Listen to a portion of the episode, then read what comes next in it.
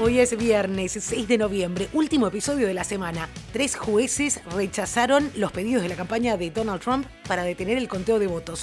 Y falta para saber quién será el próximo presidente de los Estados Unidos. Actualizamos lo que sucede con el COVID-19 principalmente en Latinoamérica. Esto y más, hoy en el Franco Informador, tu mejor opción para estar al día con las noticias, de manera fresca, ágil y divertida, en menos de 10 minutos y sobre la marcha. Soy Soledad Franco, allá vamos.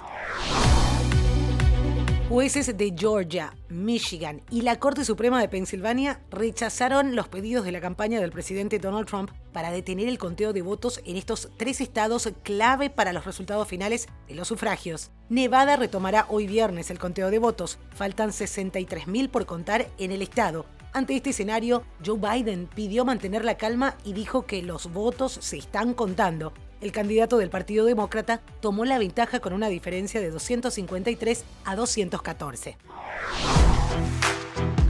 ¿Qué pasa con el COVID-19? Mientras los estadounidenses contienen la respiración en la espera de saber quién será el próximo presidente, en medio de la pelea voto a voto entre Donald Trump y Joe Biden, el país rompió otro sombrío récord de casos de contagios en un día. Efectivamente, el miércoles pasado, por primera vez desde el comienzo de la pandemia, se registraron más de 100.000 casos de COVID-19 en un solo día, una cifra que el virólogo Anthony Fauci, miembro del grupo de trabajo de la Casa Blanca, ya había pronosticado la semana pasada en una entrevista con el Washington Post.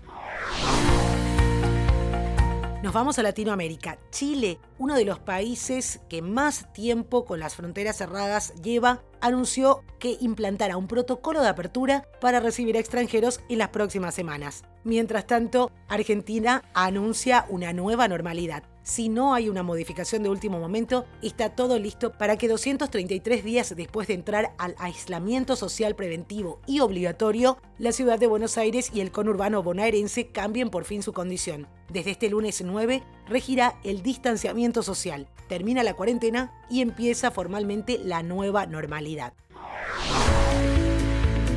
La buena noticia es que en Latinoamérica bajan las cifras de contagio de COVID-19, pero la mala es que los científicos cuentan con una segunda ola y advierten contra banalizar los peligros. Estas cifras son un bálsamo para el alma en América Latina, en las regiones más golpeadas del subcontinente, porque los contagios están disminuyendo. Según informan la plataforma Worldometers y la Universidad Johns Hopkins, las cifras de nuevas infecciones en la región están bajando o al menos se ralentizaron. ¿Qué pasa en Europa? Italia registró 34.505 nuevos contagios de coronavirus en las últimas 24 horas, la mayor cifra registrada por el país europeo en este indicador desde que comenzó la pandemia. También reportó 445 muertes, el saldo más alto en seis meses. Francia, por su parte, registró más de 58.000 nuevos casos y Portugal decidirá en el Parlamento si vuelve al estado de emergencia. Austria también reportó un nuevo récord de casos durante su segundo día de cierre parcial. Quiero hacer una pequeña pausa para decirte que este podcast es producido por La Podcastera. Desde ahí pueden ayudarte a crear tu propio podcast. Si además de escucharlos, querés que te escuchen, si tenés algo importante que comunicar, si sos experto o experta en tu área, podés tener tu podcast y transmitir tus conocimientos, vender tus productos o servicios al mundo entero podés contactar a lapodcastera.gmail.com en todas las redes sociales también y solicitar una asesoría gratuita por ser oyente del Franco Informador. Dicho esto, seguimos. En China prohibieron la entrada de viajeros procedentes de Bélgica y Reino Unido y reforzar las condiciones de acceso a su territorio para varios países. El gigante asiático, donde surgió a finales del año pasado el coronavirus, prácticamente controló la epidemia en su territorio. Cerró parcialmente sus fronteras a finales de marzo y redujo considerablemente sus vuelos internos antes de reabrir prudentemente las puertas en los últimos meses. Cambiamos de tema. Adidas contribuirá con 10.000 equipaciones de su marca para clubes aficionados de fútbol. Los equipos elegidos van a recibir una camiseta, un pantalón corto y un par de medias para cada jugador y portero que compongan la plantilla. Los ganadores serán elegidos el 9 de noviembre a través de la aplicación de Adidas. Los equipos podrán seleccionar el color de la equipación, así como si son para niños, hombres o mujeres. Esta iniciativa se lleva a cabo a través de Adidas Football Collective, que también engloba proyectos como el reacondicionamiento de pistas de fútbol urbano en barrios londinenses o la colaboración con el equipo femenino Romance Football Club.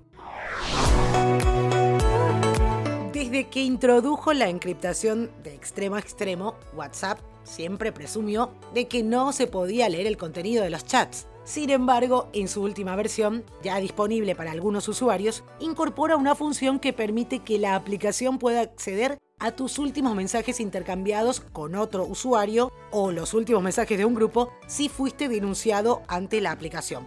Se trata de una función que se encuentra en fase de pruebas para usuarios beta de la aplicación, específicamente la actualización 2.20.206.3. Esta información fue develada por WAP Beta Info.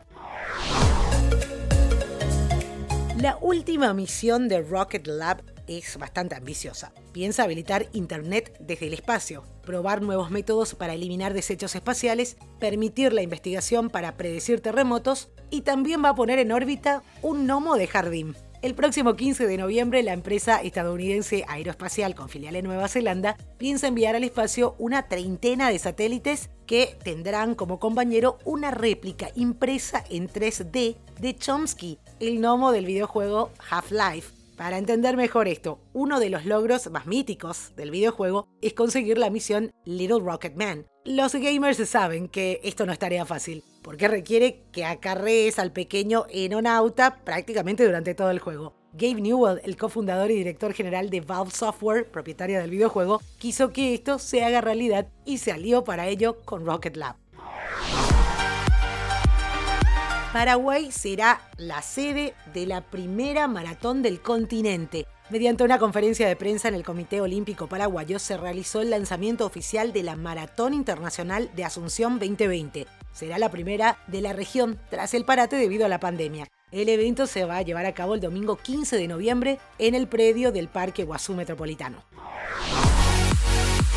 Rafa Nadal derrotó 6-1, 7-6 a Thompson y es el cuarto tenista en superar mil triunfos en individuales. El número 2 del mundo va a enfrentar hoy a Carreño en París. Y si le gana, Schwarzman, el argentino, va a clasificar a las finales ATP. Igual el argentino se mete en Londres si es que termina venciendo a Medvedev.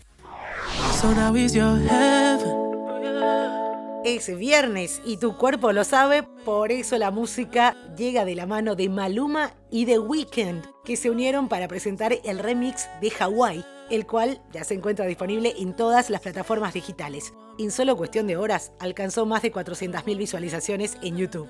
Es la primera vez que el canadiense canta en español. La colaboración no tardó en emocionar a todos los fanáticos y fanáticas de ambos músicos. Y esto es todo por hoy. Ya estás al día con la información. Te recuerdo que podés escuchar todos los episodios del podcast en la página web www.francoinformador.com barra episodios. Tenés ahí también los links de las noticias que menciono en cada uno de los episodios. Estamos también en todas las plataformas de podcast. Recomendanos para que más gente pueda estar informada en menos de 10 minutos. Feliz fin de semana y te espero de vuelta el lunes con más información. haga falta.